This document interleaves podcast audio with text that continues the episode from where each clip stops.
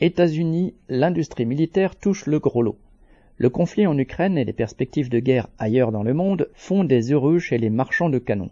Ceux des États-Unis décrochent le pompon.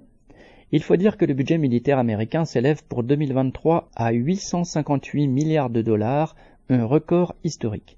Cela représente 38% des dépenses mondiales cumulées, alors que la population américaine ne représente que 4% de celle de la planète.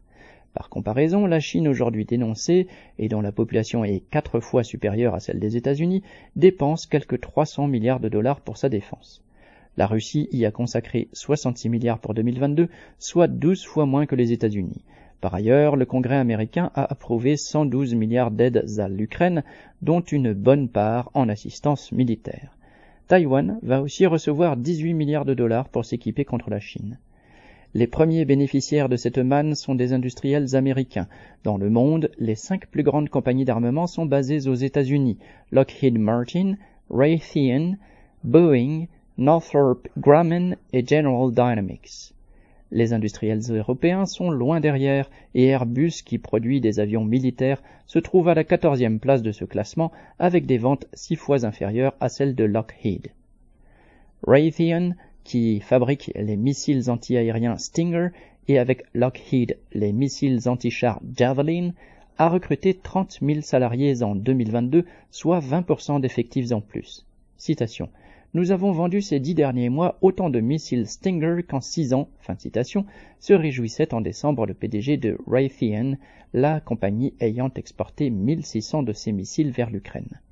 Lockheed Martin produit notamment des F-35, un avion de combat équipant une quinzaine de pays, l'Allemagne et la Suisse venant de passer les dernières commandes.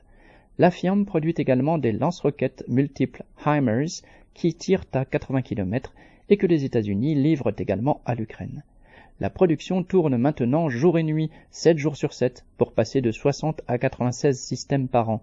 Northrop, qui fabrique des bombardiers, des munitions et des systèmes spatiaux, a également vu ses commandes exploser. Chiffre d'affaires, bénéfices et cours des actions, tous les voyants sont au vert.